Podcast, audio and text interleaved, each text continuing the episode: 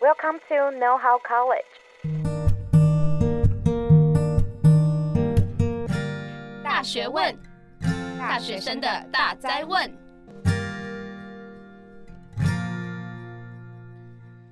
欢迎回来，大学问，大学生的大灾问。我是主持人艾瑞克。服兵应该是大多数就是台湾的男生的共同记忆吧。就算你是大学生，可能也即将面临的这个关卡，或者是现在很排斥这个义务呢，但却不知道怎么做。其实我也是前一阵子刚退伍啦，现在回想起来的话，会觉得要当兵前的自己啊，其实是蛮坐立不安的。学校没有一堂课教你说，哎，你要怎么样才可以好好的当兵？但讲到这里呢，可能有一些女性的听众觉得，哎，这件事情事不关己。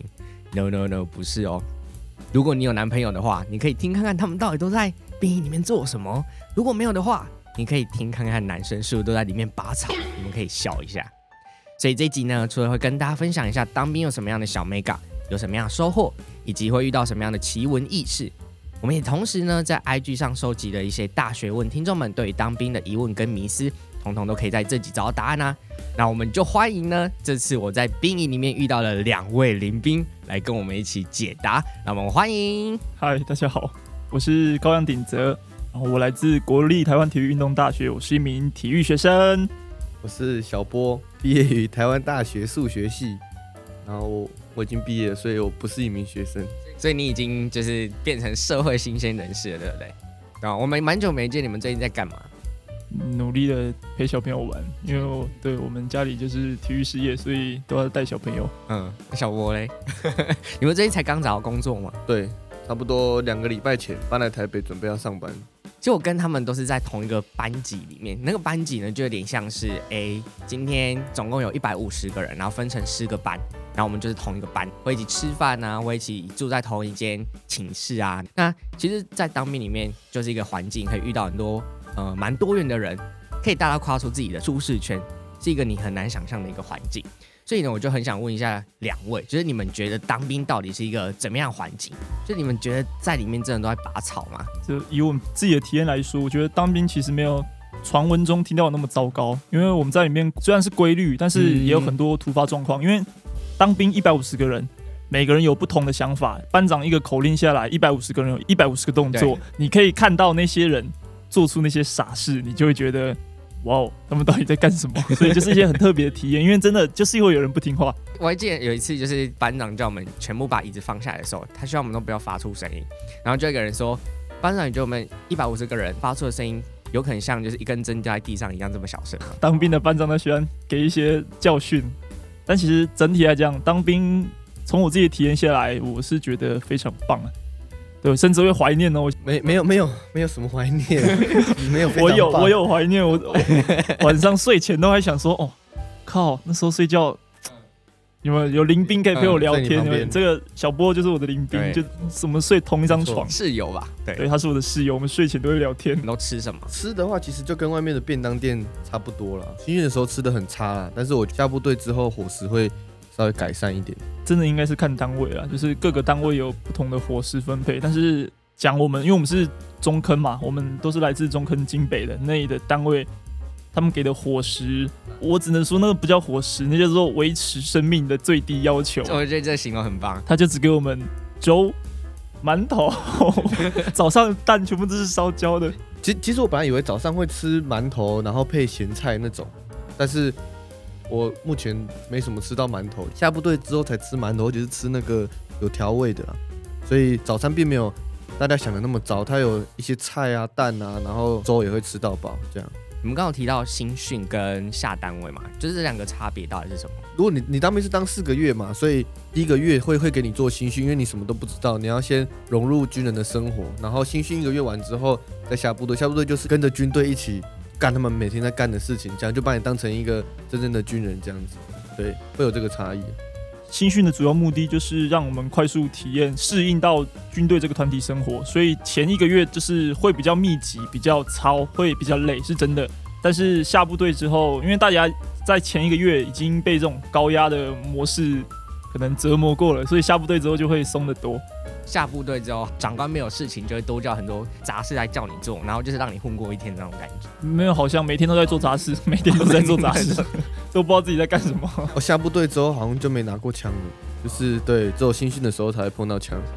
那你们住呢？你们觉得住有什么特别的？诶、欸，我觉得如果你念大学的时候有住宿舍的话，就是有适应过团体生活的话，其实那个环境对来说真的没什么。虽然很多人挤一间，然后你的你的范围比一般的大学宿舍还要小，那就是你只要习惯平常睡觉或者是休息的时候旁边有人，那其实都还好，只是不能做一些比较私密一点的事情，有私人的事情，私人的事情 就大通铺嘛，大家都睡在一起。我的单位是这样子啊，我们新训的时候是八十个人睡一间，对，我们下部队之后变成一个班嘛，十五个人睡一间，所以还新训的时候比较过分，因为八十个人真的太多了，就是一定会有那种打呼的，哇，那个真的是魔王等级，那个你真的没办法不戴耳塞睡不了觉。那杨鼎可以讲一下洗澡是怎么样一回事吗？因为大家会以为说，就是都在同一间里面洗澡之类的。我一开始以为当兵就是真的是大家一起洗间，然后拿水瓢冲还是什么什么的，但是那好像是监狱里面，就是我香港片看太多了，就是自己进去之后才发现，就是也是有分隔间嘛，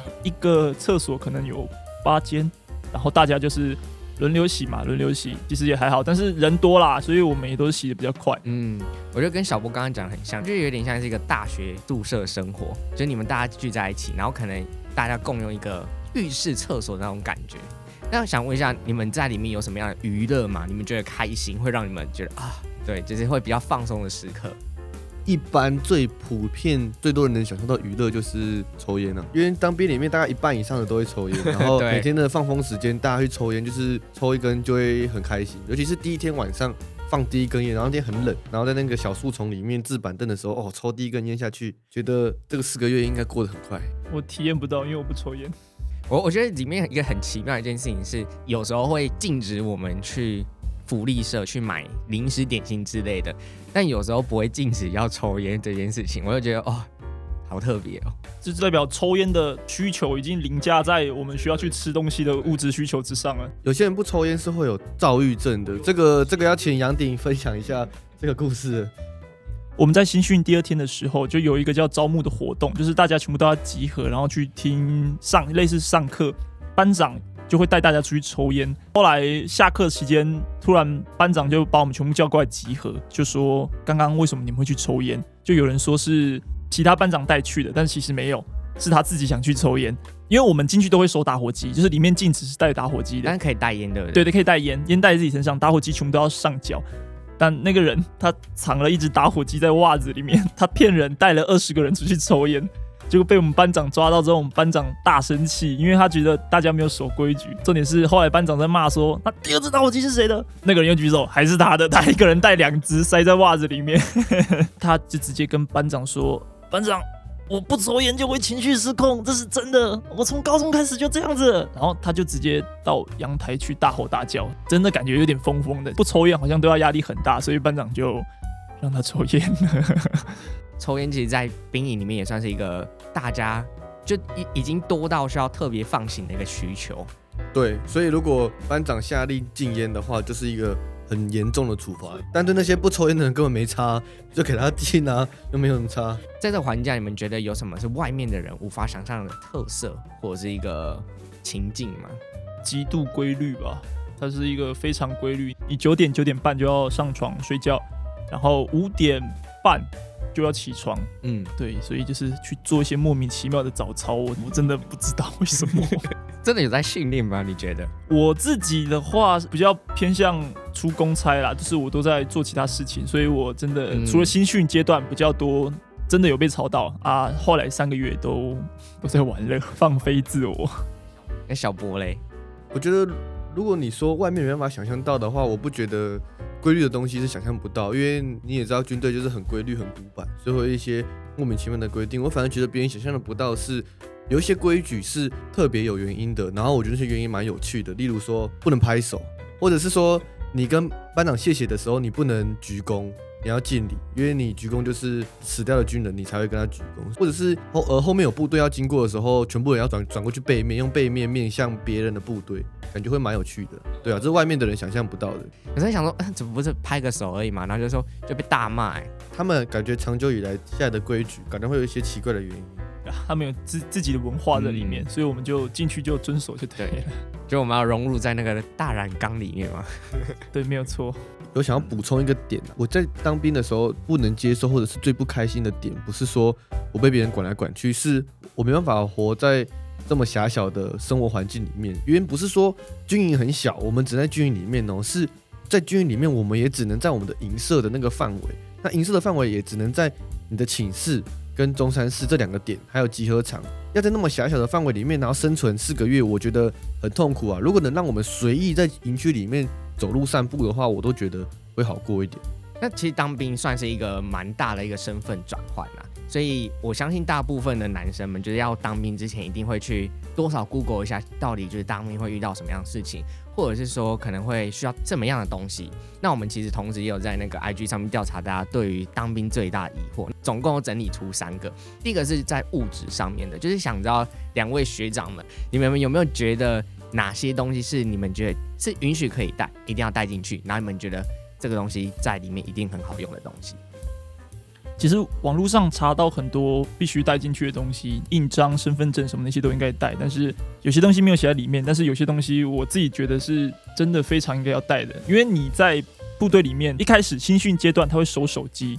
所以你的休闲娱乐非常少，非常极度建议你一定要带一本笔记本进去。你在里面可以写写笔记，你甚至可以画画，这些都是消磨时间的。因为没有手机，时间过得真的很久。前面阶段全部都是在等待，要等待的时间非常非常长。你要能带一本笔记本进去，去消磨一下自己的时间。第二样是要带手电筒。为什么手电筒？因为我晚上我晚上睡前的时候，我会在床前写笔记本，哦、所以我都会拿手电筒照着，不然晚上那个光线太微弱了。其实有手电筒也很方便啊，就大家都会借来借去的。我我的手电筒到现在还没还人家。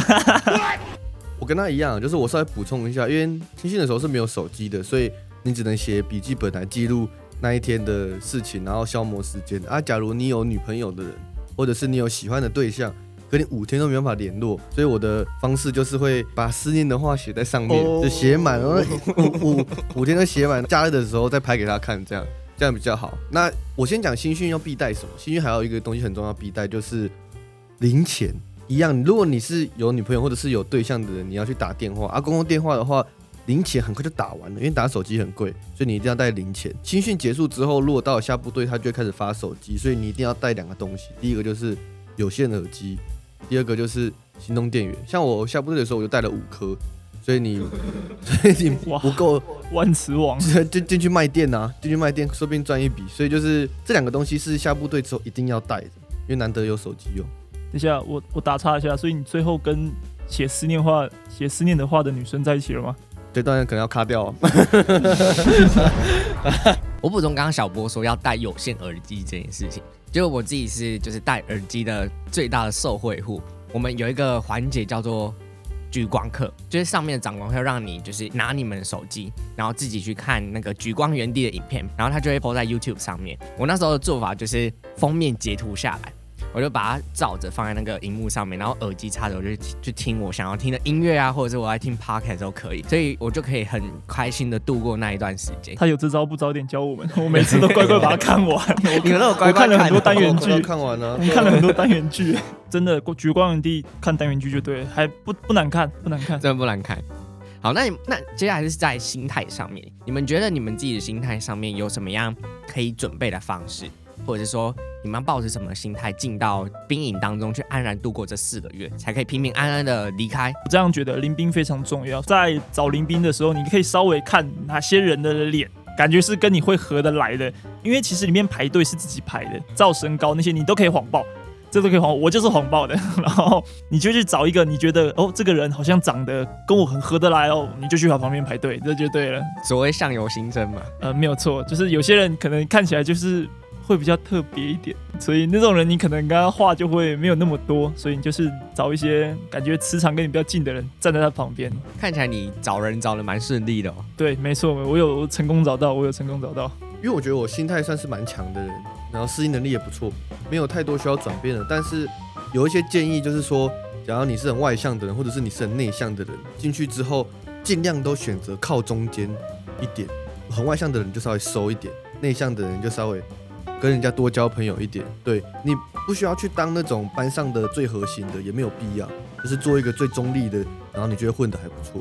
班上的核心你可能会大家都很喜欢，但也有可能大家都很讨厌你，因为你太吵。就是像我刚刚在开头提的嘛，就是我在进兵以前，我其实是很彷徨的，就是不知道到底进去之后会遇到什么样的事情。但我进到第一天的时候，就是告诉自己说，你就好好度过这四个月，把它当成一个夏令营的感觉就好。我有这个心态之后，我就会比较接受这个事实。那你们有没有听过有人是被兵变？有一些男生就是会担心进去之后不会很容易就跟另外一半分手。是有啦，是有啦。我新训的时候有一个长得很帅的。听说好像两个礼拜，好像就被兵变了，对啊。但是如果担心你进去当兵会被兵变的话，那我觉得你要看开一点，因为你家人还是可以出来啊。啊，短短的几天见不到，这样子过了一个月，女生就离你而去了，那我就觉得，而且那个四个月是前一个月没有手机而已，后面全部都可以用手机，都可以打电话，对啊。所以我觉得这不是借口了。会被兵变，感觉都是借口，因为我们才四个月而已，真的，我们才四个月。我觉得有时候在新训阶段，你打电话跟你的女朋友或是你的女性友人聊天，这都是一种温馨的事情，你不觉得吗？就是可能在因为当兵那个阶段让你们很受苦，然后因为这种电话，我我联系到的人是你，因为你，所以我少有的时间我特别抓出来联系你，这是非常感动的事情啊。结果你还被兵变，那那就嗯。嗯，你 那那你们觉得要怎么样去补足一个？就是比如说你有在外面有一个蛮重要的另外一半，或者是好友之类的，那要怎么样去继续维持这段关系？因为你们两个完全生活环境就是超级不同嘛，要怎么样去？就是让对方知道你在干嘛，然后你也可以就是随时比较理解，让你们两个之间不会觉得你们各自分散的那种感觉。我觉得，我觉得第一点就是你要找时间去打公共电话，中午吃饭跟下午吃饭，还有晚上睡前都有让你放松去抽烟的时间。可是我会为了去打个电话，然后就不去抽烟这样子。对，第二点就是你刚刚说生活环境差很多，没有错，所以你要让他知道你生活环境在干嘛。可是平常讲电话时间只有十分钟，所以你就是要写日记嘛，你要把你里面的。发生的事情都写下来，对他的思念都写下来，出去的时候才能拿给他看，传达你的的思念呢、啊。不会是情场老手。别这么说，别这么说。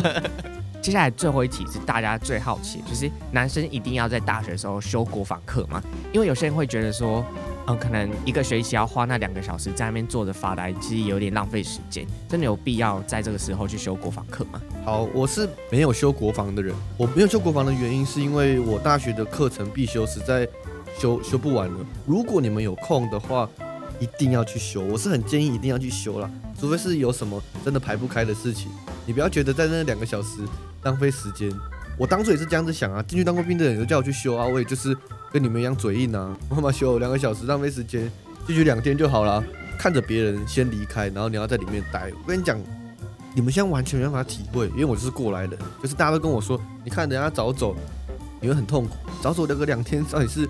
烂草莓是不是？等你进去之后，你真的会变那颗草莓，然后你会开始在那边哭说：“哦，为什么不修这样子？”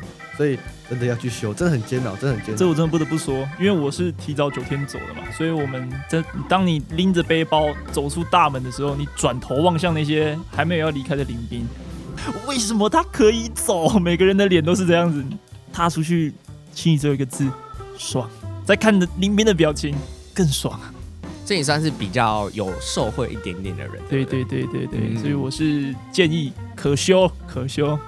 好，那其实我们三个大灾问啊，就是已经帮大家解惑了。那如果大家有对于什么更多疑问，都可以在未来，然后可以再写信给我们，或者是留言给我们哦。那其实接下来还来到我们最精彩的部分，就是大家一定都有不同的当兵的故事嘛，所以很想知道，就是两位你们在里面有没有遇到什么样的？奇闻异事，那第一个呢，我想问的是奇人，在这样的龙蛇混杂的环境里面，一定会遇到很多不一样的人嘛？那你们有没有遇过什么样的人，可以跟大家分享一下呢？那时候在的单位就是几乎都是嘉义人，那也不是说要歧视，但是就是比较多兄弟们就会出现在我那个单位这样子，因为那些兄弟们其实年纪都比一般的大专生都还要小，有时候会做一些比较幼稚的行为。那你知道，你只要跟着他一起混，一起玩。你就是被班长骂，因为他就是会带你去被骂的那一个人。相反的来说，他们其实人都不错。我那个时候新训的时候，有一个兄弟叫做阿伦，他旁边那个林兵有一天感冒这样子，然后身体很不舒服，然后那个阿伦平常也就是满嘴脏话，满满嘴很粗俗的话，开心果这样子。然后结果那一天晚餐吃完之后，大家晚集合的时候，他就突然从手中多了一杯咖啡，这样子，他去莱尔夫买的，突然走过去就说：“哎、欸，这这这卡布奇诺。”卡布奇诺给你的，给你喝了，这样子，赶快喝一喝，这热的啦，这样子。当下看的时候，你会觉得心里蛮暖的。虽然他是那种很粗俗的，那兄弟们都很很会照顾人。对啊，那时候蛮印象蛮深刻的。虽然他连卡布奇诺都念念不是很好。我现在想讲的是我下部队之后的，因为我在下部队的编号是一一五，然后小波是一一七，所以夹在我们中间就有一位一一六，他真的是我觉得，他真的是我少数看到。一个非常特别的人，他有很有他自己的人格魅力。然后，嗯，我从我们刚分发到这个单位第一天，我就发现这个人的与众不同之处了。那时候我以为我以为只有我知道，因为那时候我跟小波还不熟嘛，因为我那时候没有戴手表，我就转过去问他说：“哎，不好意思，现在几点了？”然后他就一直在玩他的指甲，然后抓他的头，然 后他就转过来傻笑，然后看一下他的手表，跟我说：“现在三点。”现在三点，哎、其实我也不确定，哈哈哈，然后我那时候就，我那时候心里想说，我靠，你看着你的手表跟我说你也不确定现在三点，然后我那时候就开始汗就有点流出来了。我就想说，哇，我下部队的三个月，我的林兵是这种人，我我真的受不了。就是他很有自己的人格魅力，然后他的行为模式，你会发透露出一种这个人，你没办法用正常的交流去跟他。对，做沟通，对不对？小波应该也深有体会。对，我就在他旁边，但是他人都不坏啊，在在军中其实不会遇到就是很坏的人，就是会很有不要太过排斥，你去试着跟他当朋友，你都觉得你生活多很多乐趣，跟他聊天都蛮开心的。对，生活比较重叠一点的。对，但但你就后来就会发现说，其实到后来你们就是真的比较常聊天的，或者是比较容易聚在一起的，还是就是性质就是会比较相近的。像我们自己就一个就是二楼乐团，对不对？对，没错。对，我们被国军收贿了，可以讲一下这是什么样的事情吗？为什么有这样的一个优惠呢？这应该是算是我们单位非常棒的地方吧，就是因为我们单位的士官长他很喜欢办一些活动，所以他就在我们的连上举行了一个表演的才艺竞赛，所以我们就刚好，哦，我跟艾瑞克和小波，我们都在同一个班上，嗯，突然转过去问，你会吉他哦？哎，你也会吉他哦？哎，我我会唱歌，那我们要不要组一团？这样十五个人里面四个人就组成一团嘞，所以我们就自己就去踊跃的去报名了这项才艺表演。表演完之后，就是士官长觉得感觉来了，感觉好像还没有做到很大，所以他前前后后总共办了三场，然后慢慢从从自己的单位唱到别的单位，唱到整个整个营区这样子。就是既然我们要表演，那我们就要练习嘛。其实我觉得很幸运的是，我们几个对于自己各自的乐器或者是唱歌部分都不是都不是新手，所以其实我们开一首歌出来，很快就会练习了，就是一直练，一直练，一直练，整天从早到晚都在练习，然后其实都在唱自己的歌了，搞一些有的没有的，然后我们就这样唱唱唱唱了三个三四个礼拜，这样子等于快一个月。我们那个月的当兵真的不像在当兵，因为其他人就是早上。其他人就是早上起床之后要做操嘛，做操完吃早餐，然后就要出去练刺枪术。我们都不用，我们起来吃完早餐，我们就开始唱歌，一唱唱唱唱到中午，中午之后去吃个饭休息到两点，下午继续唱，唱完晚上到下午时间吃完饭再晚上再继续唱。我们一整天就只要负责唱歌。对，这其实你真的会唱到不知道要唱什么，所以我们很多时候都在玩，都在录我们自己想录的音乐。但是真的表演起来的时候是还蛮感动的，因为大家都跟着唱。我们最后一次表演是在整个营上，整个营上就有所有连队嘛，就大概六七百人，大家一起唱歌的画面，其实真的是还蛮温馨的。而且我们开的歌，其实我们都会开，大家都有听过的，然后听起来是比较温馨一点的。你们就想哦，在这样这么艰苦的环境当中，你可以再去玩音乐，是一个多么难能可贵 可贵的事情啊！看着大家都在外面出操，在戴那个钢盔，我们都在 都在。那个办公室，我们在中山市里面休息真的很爽，而且我们 我们那时候，我们部队里面有餐车，就是有一个麦味登的餐车回来，我们每天都买，一天都吃到午餐。哇，麦味登餐车它最棒的地方是它有卖炸鸡，对里面的阿兵哥来说就有点像是天使的感觉，对，就是神物啊，因为我们吃的东西没有那么好，自己额外花费，而且我觉得这个餐车很可恶，因为。你如果要买一个东西，你要走过去买，但是这个餐车不一样，它是直接开到你面前叫你买，这个 这个你不买都对不起自己，所以真的是你这当兵也是有开销的，是进去要存一笔钱，就是为了吃里面的东西。现在不是变瘦变胖了。过练团的时候，我有一个印象很深刻的，我们有玩一个游戏，叫做《吉他大冒险》，所有人都围一圈，那不管是唱歌的、打鼓的，所有人都会弹吉他。我觉得这个真的是我这辈子从来没有遇过的事情，所以我们就摆我们的军用水壶，然后在中间旋转。转到谁，那就换换他弹，他自己决定要弹弹什么，那大家跟着一起唱，可能唱和音，或者是唱主旋律，或者是随便乱唱这样子。这个算是真的有在玩一个音乐的那种感觉。我自己啦，因为我是学体育的，我平常接触不到这些东西，但是我也喜欢音乐，就没想到这种梦想居然在当兵里面成真了，对，所以就会觉得说，哇，当兵其实没有大家口中的这么痛苦啊，可以玩音乐的，哇哦，所以真的要 call out 我们的乐团，二楼乐团。我们在二楼练习啊，就取这个名字。对，班长也都很喜欢我们，他都会叫我们点，对，都点抖音歌，我们都没听过。真的，我们抖音歌真的抖不起来了。班长，不要这样。班长很坚持，就在那。抖音歌真的真的弹弹不出来啊。陈村长的对，爱怎么了？班长怎么了？那最后啊，就是我们都在这里嘛，就代表说我们经历过一个就是一个成年礼的感觉。那想知道说，你们在当完兵之后，你们心态上有没有什么样不一样的地方？其实我觉得这个是你自己要调整好的心态，因为我在进去之前，我就有想给自己设定一些目标，就是可能在里面读点书，或是看一些课外读物，让自己不要在里面四个月，感觉像听大家讲四个月是浪费时间，但是我不太想要这样子。但是进去之后会认识很多各个领域的人，他们都是非常厉害的，就是你可以从他们身上学到更多的东西。比如说像我新训的领兵，他是一个美国台台湾的双国籍，然后他读的学校是大学是全世界排名前十名的吧，所以他是非常资优的。然后他对于音乐，然后对于健身，对于动漫跟画画，他全部都会。所以我从他那边学了很多画画的技巧。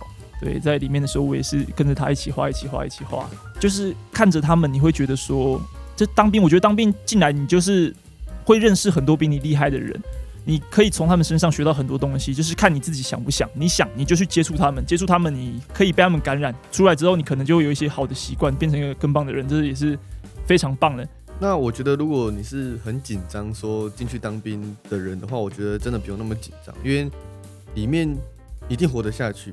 吃一定让你吃饱啊，睡睡可能不一定会睡饱，但是睡眠品质不错的话，你一定会睡得饱。所以，如果你是担心在里面过得很苦，其实根本就不会。如果你的心态调整成我就进去体验看看的话，那绝对就会很好。而且就像杨鼎说的，开放一点去认识各种不同领域的朋友，你会学习到很多东西。像我目前跟那些朋友有学到的一些东西，出来都还有再继续用。像我自己在里面的时候，有很多空档时间嘛，你就可以去思考很多你之前。原本就是摆着未来要思考的事情，像我那时候就一直在思考说，我未来到底想要过怎么样的生活。那那时候我就在靶场上面，因为靶场它就有点像，有点像是一个很宽阔的草原，我自己觉得蛮宽阔。然后就坐在那里，就想说啊，我之后未来想要去到一个就是可以看到一个黄金草原的地方，要躺在那里，然后什么事都不要做，就帮自己设定一个梦想，然后也帮助自己想说，哎，可能未来的职涯是要做什么样的事情啊，或者是你人生有什么样的规划，我觉得都是一个。你在当兵期间可以做的事情，我我想补充一下，我觉得他并没有剥夺你的自由，反而是剥夺你去做一些不好的习惯的时间。例如说，你这个时间本来是会拿来划手机的，他就把剥夺掉，这样去睡觉。你要把它拿来耍废，你要干嘛的，他就把剥夺掉。那他会还给你很多你自己可以去想事情的时间。我非常认同小波说这句话，因为在新训没有手机的期间，我记得我笔记本第一页写的就是，就是其实时间一直都在。但是没有手机之后，你就会发现你的时间真的很多，真的很多。对，你很多时间可以去做你想做，然后你可以想很多事情。但是因为手机被诱惑到了，所以你的时间都被消磨掉了。也是当完兵之后，我才认识到“杀时间”这个字，好像真的，嗯，真的不应该出现这种词“杀时间”。这种要你要利用时间，不是拿来杀时间。所以，对，当兵也是可以让你省思很多人生的。你们好正面啊！那其实节目来到尾声，我来帮大家做一下总结。我们今天呢，就稍微简介一下，就是当兵环境到底是一个怎么样的一个地方。我们谈论到吃啊、住啊，有什么样的特色。那接下来呢，我们带到就是我们观众问的三大问题啊。第一个是呃，当兵必带来的小物；第二个呢是心理上应该要怎么怎么准备，第三个是第要不要修国防课这件事情，我们都在节目当中跟大家回答回复了。那最后呢，就是带到我们自己本身的一个当兵的经历啊，就我们遇到什么样的奇怪的人、特别的事情，我们都在这个节目就是跟大家分享的。那我们也帮大家就是总结一下，诶，其实当兵并不是真的那么浪费时间吗？它其实有多很多时间回归到给个人。然后让我们去把我们原本被无聊琐事所剥夺的时间，就是回馈到我们身上。最后想问一下，我们两位同袍战友们有没有什么要跟大家分享的？请追踪我的 Instagram，我的账号是 adssz x 一四一三，杨鼎就会搜寻到我喽。其实杨鼎呢，他拍的短影片获得到蛮多的人的关注，就是大家可以去听一下。那个都是外国人在看的，有兴趣都可以来看我的 IG 上面的影片。没有，我平常也都会发一些新动态，喜欢都可以来看看的。OK，那小波嘞？好，我的 IG 是 Pandemonium 啊，如果找不到的话，你打米格鲁，它就会跑出来，就是 P 开头的那一个。然后也可以订阅我的 YouTube，因为我自己有拍一点影片。然后没错，现在是摆烂 YouTube，而且订阅人还不到一百，现在八十一个。就是一样，也叫做米格鲁，但是米格鲁你通常都会跑出都是狗啦，所以你你要打米格鲁空格小波挑战，这是我目前拍的系列，对，这样就会跑出我。OK，没问题，我会放在我们下面的资讯栏。那如果你觉得这集节目很重你的胃呢，请帮我分享给你身边还没有当过兵的男生朋友，或者想要知道男生都爱干嘛的女生闺蜜。也不要忘了追踪我们的 IG、YouTube 频道，并在我们各大平台帮我们留下五星好评。也可以透过评论留言跟我们互动哦。那大学问，我们下次再见，拜拜，拜拜拜，大家拜拜，大家拜拜。